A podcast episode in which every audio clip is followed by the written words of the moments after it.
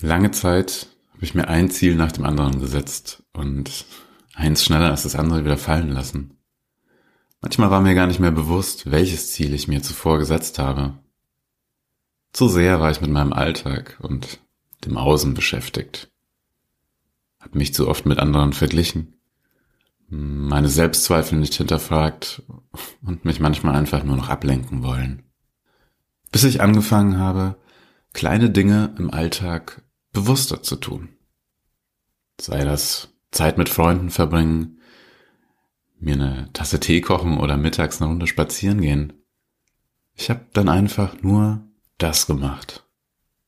Und langsam wurde mir bewusst, was mir gut tut und worauf ich wirklich Lust habe, worüber ich mich stundenlang unterhalten kann und was mir ein Lächeln ins Gesicht zaubert.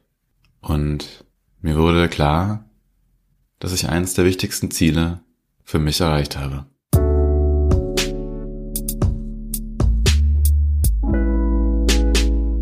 Hallo und schön, dass du heute bei dieser Folge dabei bist. Ich bin Olli, Entspannungstherapeut, Mentalcoach und angehender Heilpraktiker für Psychotherapie. In diesem Podcast möchte ich offen über Themen wie Angst, negative Glaubenssätze, Selbstzweifel und Stress sprechen und dir dabei Impulse, Tipps und Übungen an die Hand geben, mit denen du wieder mehr entspannen und neue Kraft aus deinem Inneren schöpfen kannst. Denn mein Ziel ist es, dass wir solche Themen enttabuisieren und offen besprechen. Denn diese Themen formen und beeinflussen uns. Und was kann schöner sein, als mit einem gesunden Selbstbewusstsein unser Leben selbst zu gestalten?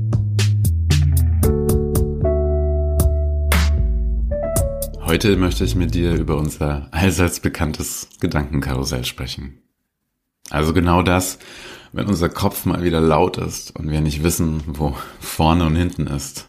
Wenn wir Dinge verhudeln und frustriert sind, weil gerade einfach mal wieder nichts zu passen scheint. Oder weil wir uns nicht entscheiden können. Und weil wir glauben, dass wir etwas sowieso nicht schaffen. Um dieses Gedankenkarussell, garniert mit Selbstzweifeln, wieder anzuhalten oder zumindest erstmal etwas langsamer fahren zu lassen, können wir glücklicherweise auf einige Methoden und Ansätze zurückgreifen.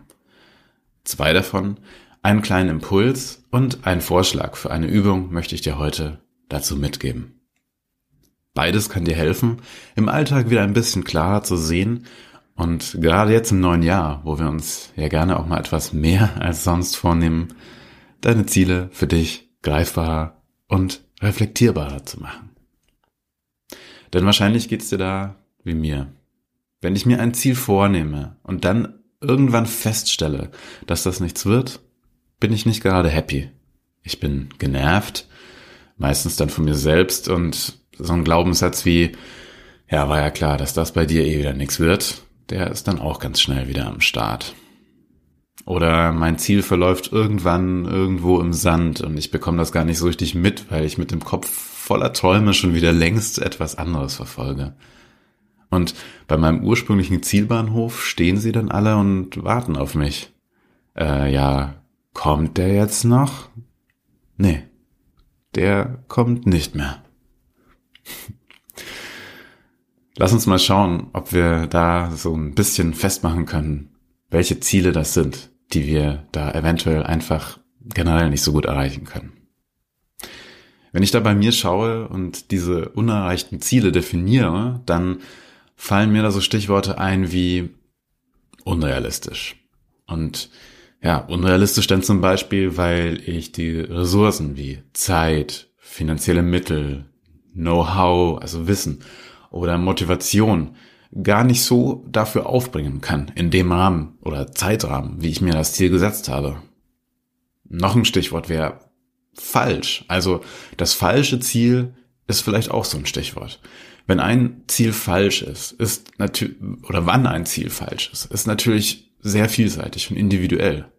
Aber wir können ja mal sagen, falsch im Sinne von, ja, eigentlich haben wir uns das Ziel von irgendjemandem abgeschaut und dabei gar nicht gemerkt, dass das gar nicht zu uns passt.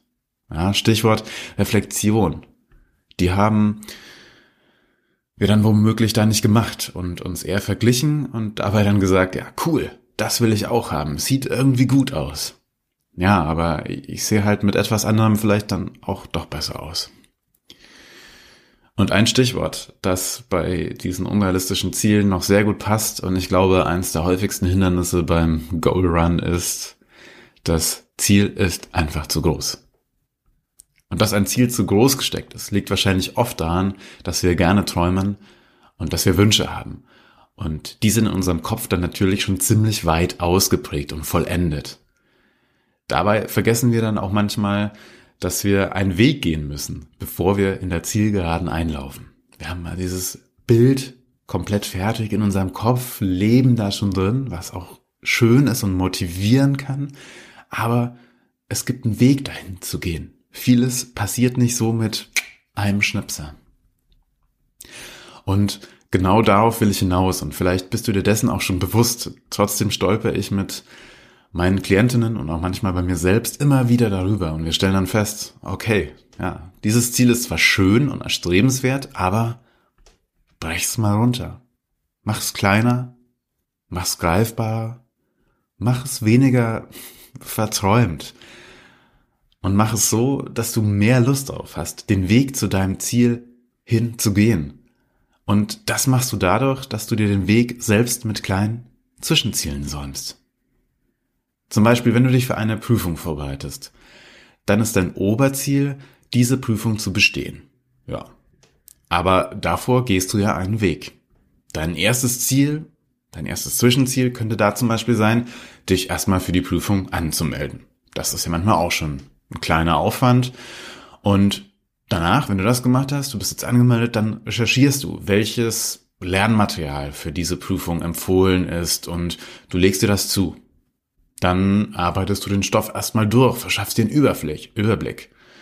Und danach beginnst du eine Zusammenfassung zu schreiben. Ja, du machst es alles kleiner und überschaubarer für dich, den Stoff, dass du ihn besser in deinen Kopf reinbekommst. Und dann machst du dir am Schluss vielleicht noch Karteikärtchen, bevor du schließlich in die Prüfung gehst. Das sind dann alles kleine Ziele, die dich auf dein eines größeres Ziel, diese Prüfung zu schreiben zu absolvieren und dann zu bestehen, hinführen.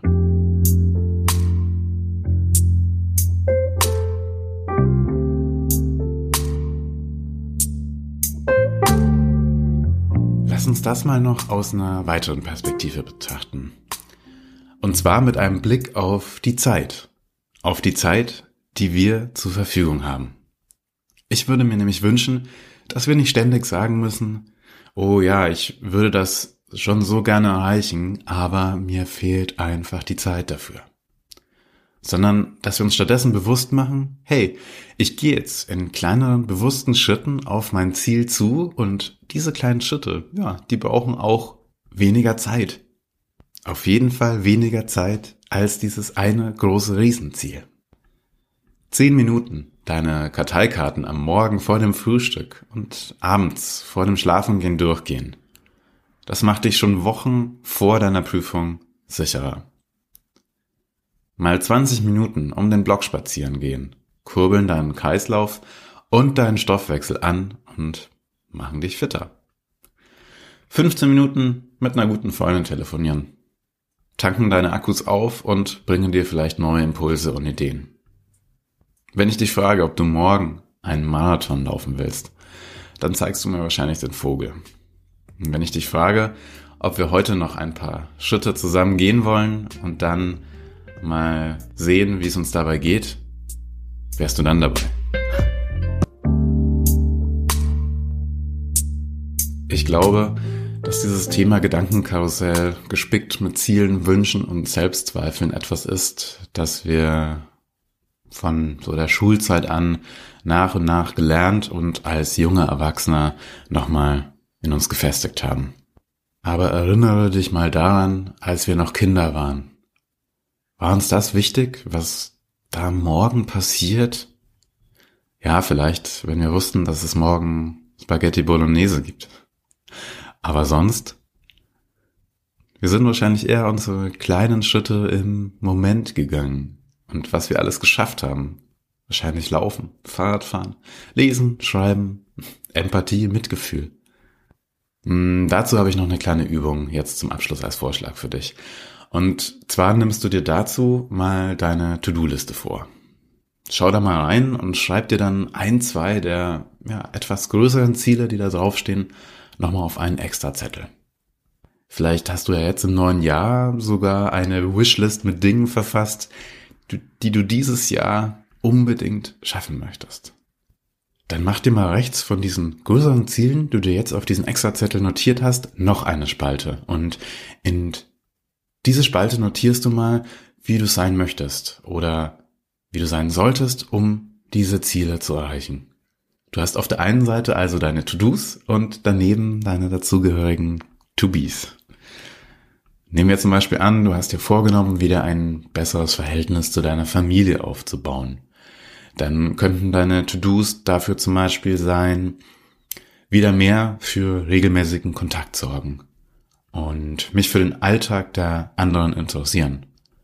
Verabredungen und gemeinsame Unternehmungen anstoßen und vielleicht offener über Dinge sprechen.